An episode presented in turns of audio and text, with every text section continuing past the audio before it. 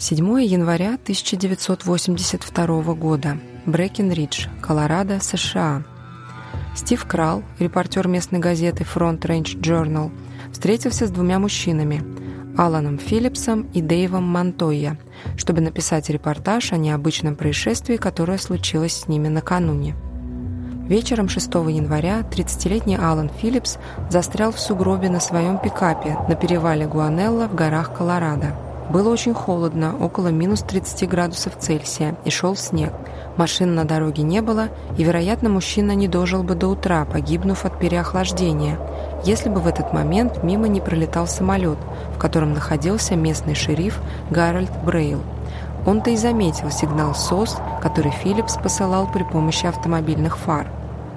Передав информацию о сигнале бедствия диспетчерам, те связались со спасательной бригадой, членом которой был начальник пожарной охраны Дэйв Монтойя. Именно Дэйв в итоге спас замерзающего мужчину. Когда Дэйв прибыл на место, оказалось, что они были знакомы, так как оба работали на местной шахте по добыче молибдена. Репортер Стив Крал записал историю чудесного спасения и сделал несколько фотографий героев материала – один из снимков, портрет спасенного Алана Филлипса, был впоследствии напечатан в газете, и именно это фото вы можете видеть на обложке выпуска. История того счастливого спасения вряд ли заинтересовала бы кого-нибудь спустя 40 лет, если бы в 2021 году не выяснилось, что в тот вечер, когда автомобиль Филлипса застрял в сугробе, мужчина совершил сразу два убийства и в течение всех этих лет оставался безнаказанным. Это подкаст «История одной фотографии». Меня зовут Марина Шиняева. Здесь я рассказываю вам удивительные, страшные, трогательные, максимально разные истории, которые объединяют только то, что они скрываются за отпечатком на светочувствительной пленке. Большое спасибо всем, кто поддерживает подкаст лайками и комментариями. Если вам нравится то, что я делаю, вы можете поддержать меня на платформе Boosty и за 99 рублей в месяц получить ранний доступ к эпизодам. История спасения мужчины, застрявшего в горах морозной ночью, была опубликована практически во всех местных газетах округа Клир-Крик. По соседству с этой заметкой в некоторых изданиях размещалась еще одна, с куда более печальным содержанием. В районе горного перевала Хузьер-Пас было обнаружено тело женщины. Ею была 29-летняя Барбара Оберхольцер, или, как все ее называли, Бобби Джо. Она жила вместе с мужем Джеффом в городке Альма, а работала в Брэкенридже, между этими городами около 30 километров. По словам Джеффа, 6 января Барбара вышла из дома в 7.15 утра и поехала автостопом на работу. В этом районе автостоп пользовался популярностью, так как городки очень маленькие, а жители хорошо друг друга знают и всегда готовы помочь. Вечером после работы Барбара зашла в бар вместе с друзьями, чтобы отпраздновать свое повышение на работе – Примерно в 6 часов вечера она позвонила домой, чтобы предупредить мужа, что вернется чуть позже. Он спросил, не хочет ли она, чтобы он ее забрал, но она ответила, что поймает попутку. Джефф приготовил ужин и стал ждать, пока жена вернется домой. Не дождавшись, он задремал, а затем около полуночи проснулся и понял, что Бобби Джо все еще нет дома. Когда бары закрылись в 2 часа ночи, а она все еще не вернулась, он понял, что что-то не так – Джефф поехал в Брэкенридж, чтобы найти ее. Друзья жены сказали ему, что она ушла из бара около 19.30. Джефф отправился в полицию Брэкенриджа, чтобы сообщить об исчезновении Барбары. Однако она была совершеннолетней и было еще слишком рано подавать официальное заявление. На следующее утро фермер, живший неподалеку от Брэкенриджа, нашел на своей земле водительские права Бобби Джо и сообщил об этом Джеффу. Тот вместе с друзьями отправился к нему, чтобы забрать документ. По дороге они заметили синее пятно на снегу. Это был рюкзак Барбары, а неподалеку они обнаружили ее перчатку со следами крови и окровавленные салфетки. Содержимое кошелька Бобби Джо было разбросано вдоль дороги. Друзья Джеффа организовали поиски и настояли, чтобы тот отправился домой ждать, не появится ли Барбара. Через два часа на полпути между Брэкенриджем и Альмой лыжник, помогавший в поисках, наткнулся на безжизненное тело Бобби Джо с двумя огнестрельными ранениями. На руке у нее была пластиковая стяжка, а рядом с телом лежал оранжевый носок. Из вещей Бобби Джо также были найдены ключи с большим тяжелым карабином, который Джефф сделал для нее, чтобы можно было обороняться в случае нападения. Было очевидно, что произошло убийство, и полиция начала расследование.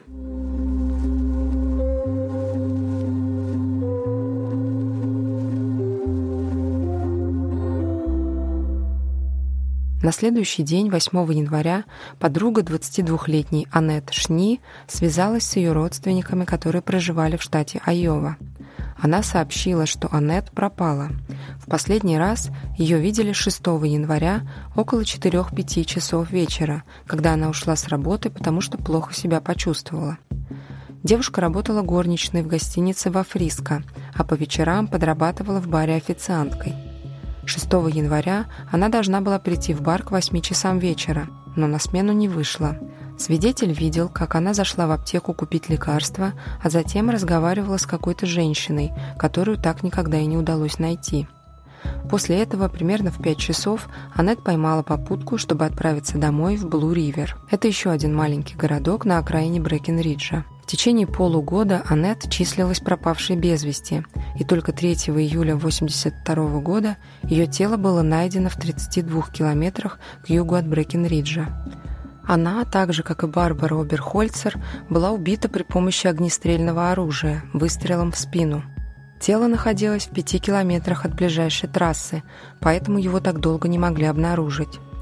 Она была растрепанной, но полностью одетой – Оба ее ботинка были надеты, а вот с носками была какая-то странность. На правой ноге был надет полосатый носок до колена. Второй такой носок был найден в кармане ее куртки. А вот на левой ноге был надет короткий оранжевый носок. Следователи уже видели похожий предмет раньше. Точно такой же носок был найден рядом с телом Барбары Оберхольцер – если до этого полиция не была уверена, что один и тот же человек несет ответственность за смерть обеих женщин, то теперь все сомнения отпали. Рюкзак Аннет был обнаружен на обочине дороги между Брэкенриджем и местом, где было найдено тело Барбары. Полиция предположила, что преступник напал на Аннет Шни, отвез в безлюдное место, изнасиловал и убил. Затем он избавился от ее вещей, разбросав их в разных местах, но не заметив при этом оранжевый носок, который остался в машине. Через несколько часов убийца предпринял новую попытку нападения, на этот раз на Барбару Оберхольцер. Когда Барбара пыталась сбежать от нападавшего, она, вероятно, ударила его карабином. Отсюда кровь на перчатке и окровавленные салфетки, которыми он пытался остановить кровь. Оранжевый носок, по всей видимости, выпал из машины в процессе борьбы между Бобби Джо и убийцей. И так как было уже темно, он его не заметил. Полиция нашла в рюкзаке Аннет несколько интересных зацепок. Например, фотографию неизвестного мужчины в возрасте 20-30 лет, чья личность так никогда и не была идентифицирована. А еще они нашли визитную карточку с именем Джефф Оберхольцер. Конечно же, полиция не могла оставить этот факт без внимания. Дела Барбары и Аннет объединили, и главным подозреваемым стал Джефф Оберхольцер, муж Бобби Джо.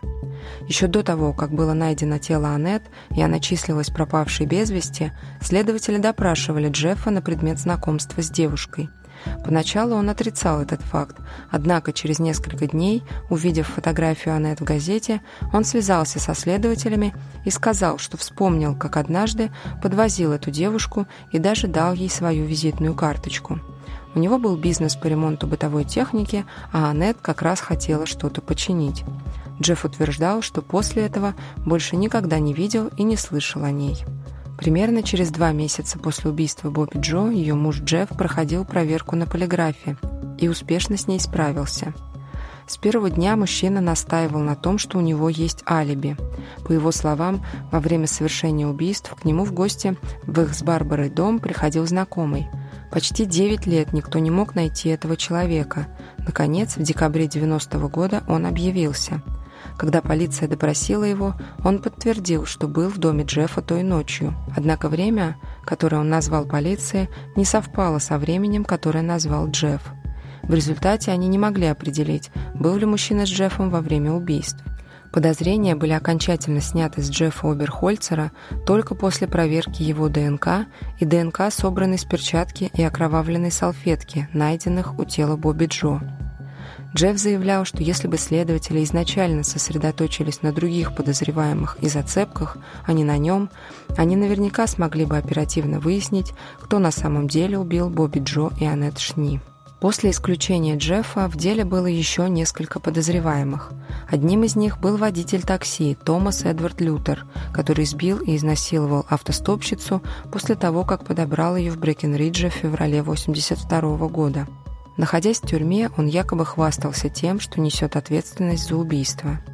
По словам его девушки, в ночь 6 января он не пришел домой – еще один подозреваемый, Трейси Петрочелли, убил свою невесту в 1981 году и совершил преступление еще в нескольких штатах. В начале января 1982 года он останавливался в гостинице во Фриско, где работала Аннет.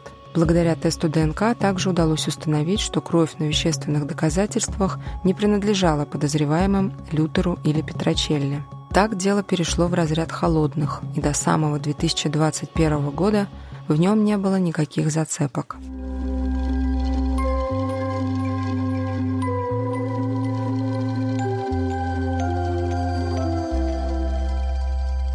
Раскрыть дело спустя почти 40 лет помогла генетическая генеалогия.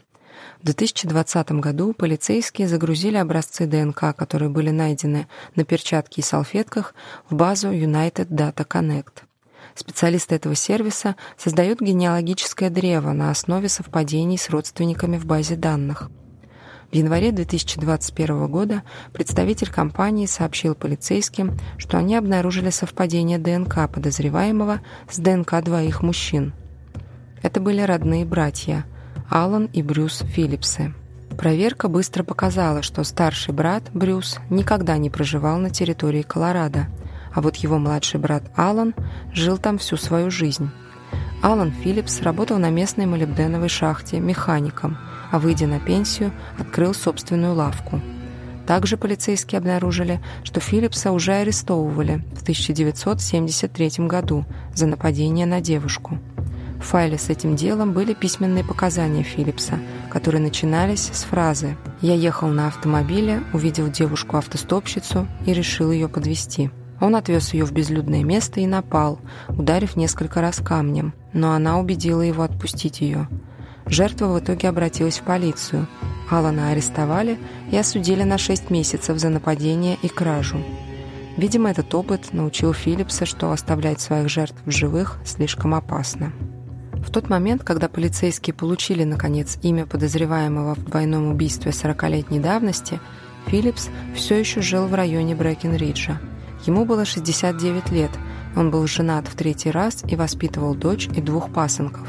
Полиция начала следить за подозреваемым. Им нужно было каким-то образом добыть его ДНК, чтобы провести сравнительный анализ с образцами из 1982 года. Это было непросто, потому что Филлипс по какой-то причине не выбрасывал вообще ничего, даже мусор. Через пять недель полицейским улыбнулась удача. Алан пообедал в кафе и забрал остатки еды с собой в крафтовом пакете, который затем выбросил в мусорное ведро в местном почтовом отделении.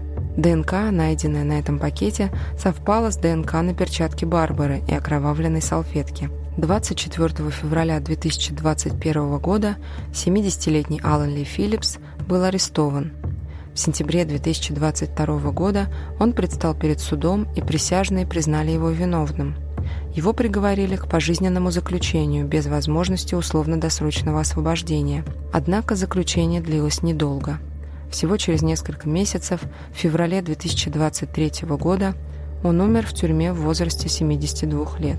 Когда арест Филлипса попал в заголовки национальных газет, а имя и фото засветились на местном телевидении, Дэйв Монтоя, бывший начальник пожарной охраны округа Клир-Крик, узнал в подозреваемом человека, которого спас снежной ночью 6 января 1982 года.